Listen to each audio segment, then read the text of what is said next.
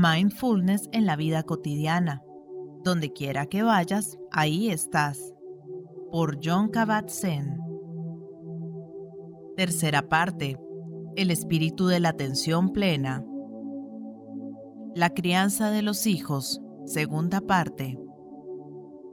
Evidentemente, nosotros somos los principales maestros de nuestros hijos tanto como ellos son los nuestros y nuestra manera de asumir este papel determinará en gran medida sus vidas tanto como la nuestra.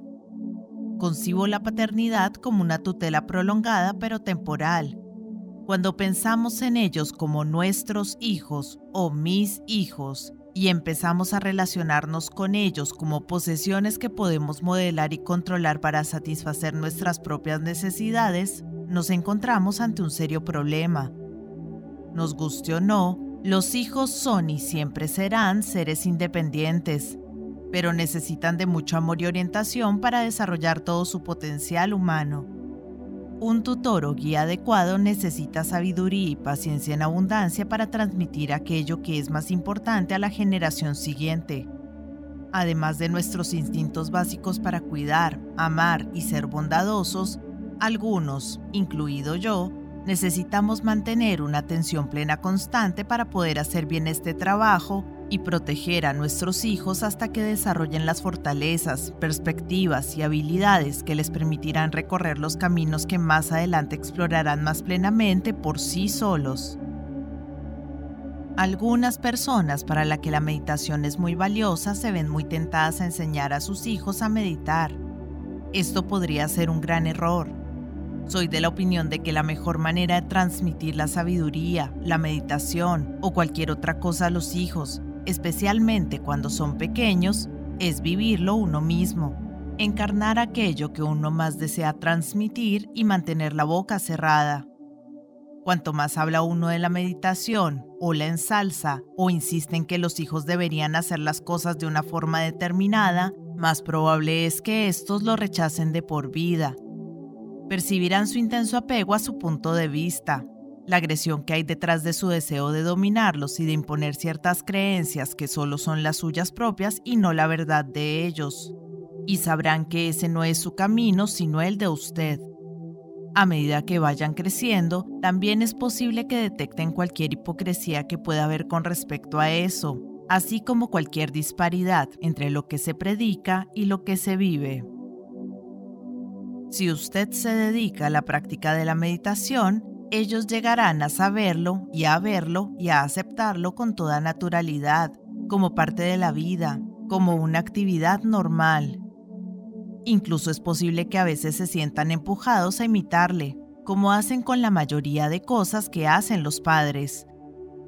Lo importante es que la motivación para aprender a meditar y a practicar surja, en la mayor parte, de ellos, y solo deberían continuar con ella en la medida en que sigan estando interesados. La enseñanza real es casi por completo no verbal. A veces mis hijos hacen yoga conmigo porque me ven hacerlo, pero la mayor parte del tiempo tienen cosas más importantes que hacer y no muestran interés. Lo mismo es cierto en cuanto a sentarse a meditar, pero saben cosas acerca de la meditación tienen una cierta idea de lo que es y saben que para mí es valiosa y que la practico.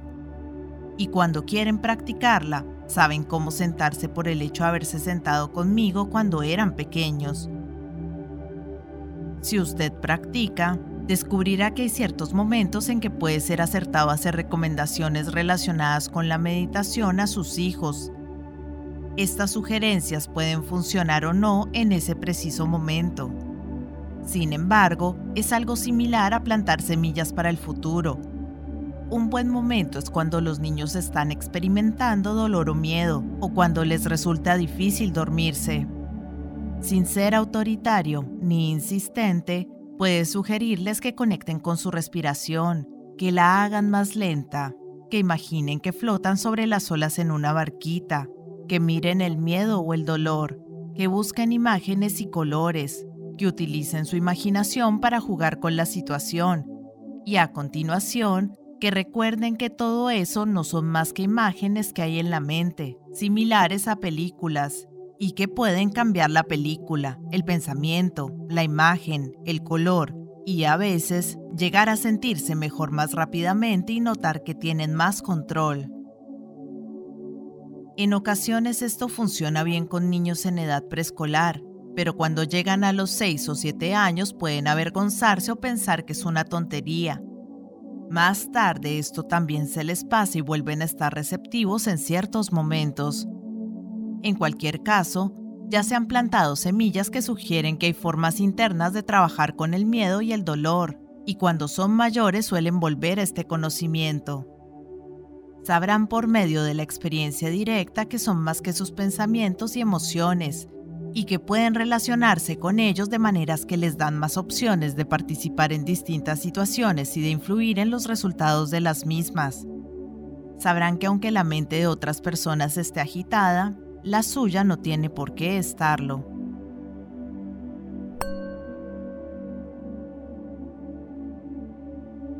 Algunos obstáculos en el camino. Si seguimos el camino de la atención plena, el cual dura toda la vida, el mayor obstáculo con el que nos podemos encontrar en ciertos puntos del recorrido será, sin duda, nuestra mente pensante. Por ejemplo, podríamos llegar a pensar, de vez en cuando, que estamos llegando a algún lugar, especialmente si experimentamos algunos momentos satisfactorios que trascienden lo que hemos experimentado anteriormente entonces podríamos ir por ahí pensando, quizás incluso diciendo, que hemos logrado algo, que la práctica de la meditación funciona. El ego desea reivindicar y atribuirse este sentimiento o comprensión especial, sea lo que sea. Tan pronto como esto ocurre, ya no nos estamos dedicando a la meditación, sino a la publicidad. Es fácil dejarse atrapar en esto, el hecho de utilizar la práctica meditativa para reforzar el hábito de alimentar el ego. En cuanto nos quedamos atrapados en esto, dejamos de ver con claridad. Incluso una visión profunda y clara se oscurece rápidamente y pierde su autenticidad en cuanto la reivindica este tipo de pensamiento egocéntrico. Así pues, debemos recordarnos a nosotros mismos que todos los yo, mí y mío no son más que corrientes de pensamiento que tienen tendencia a alejarnos de nuestro corazón y de la pureza de la experiencia directa. Este recordatorio nos ayuda a mantener la práctica viva precisamente en aquellos momentos en que más podemos necesitarla y en que más dispuestos estamos a traicionarla. Nos ayuda a mirar con profundidad, a conservar nuestro espíritu de investigación y de curiosidad auténtica y a seguir preguntándonos constantemente ¿Qué es esto? También puede ocurrir, en ocasiones, que pensemos que no estamos llegando a ningún lugar con la práctica meditativa. Nada de lo que queríamos que ocurriese está sucediendo.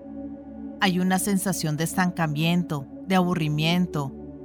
Una vez más, el problema son los pensamientos. No hay nada de malo en las sensaciones de aburrimiento, de estancamiento o de no estar logrando nada. Del mismo modo que no hay nada de malo en el hecho de sentir que estamos logrando algo. De hecho, es muy posible que la práctica se esté haciendo más profunda y estable. El peligro surge cuando damos demasiada importancia a tales experiencias o pensamientos y empezamos a creer que son especiales. Entonces, cuando nos apegamos a estas experiencias, sí se detiene la práctica junto con nuestro desarrollo. Propuesta. Cuando se sorprenda pensando que está logrando algo o que no está logrando lo que cree que debería estar logrando, puede que le resulte útil preguntarse, ¿qué es lo que debería lograr? ¿Quién debería lograr algo?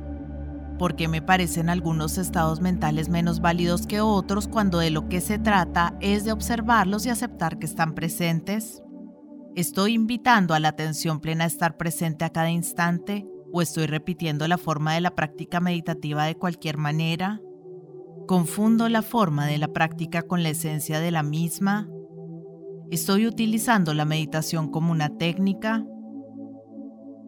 Estas preguntas pueden ayudarle a superar aquellos momentos en que la práctica está dominada por estados emocionales egocéntricos, hábitos inconscientes y emociones intensas. Pueden volverle a poner en contacto con el frescor y la belleza de cada momento tal cual es. Tal vez no comprendió muy bien u olvidó que, en realidad, la meditación es la única actividad humana en la que no intentamos llegar a ningún otro lugar. Simplemente nos permitimos estar donde ya estamos y cómo estamos. Esta es una medicina amarga que resulta difícil de tragar cuando no nos gusta lo que está ocurriendo o el lugar donde nos encontramos, pero es precisamente en tales momentos cuando merece la pena tragarla.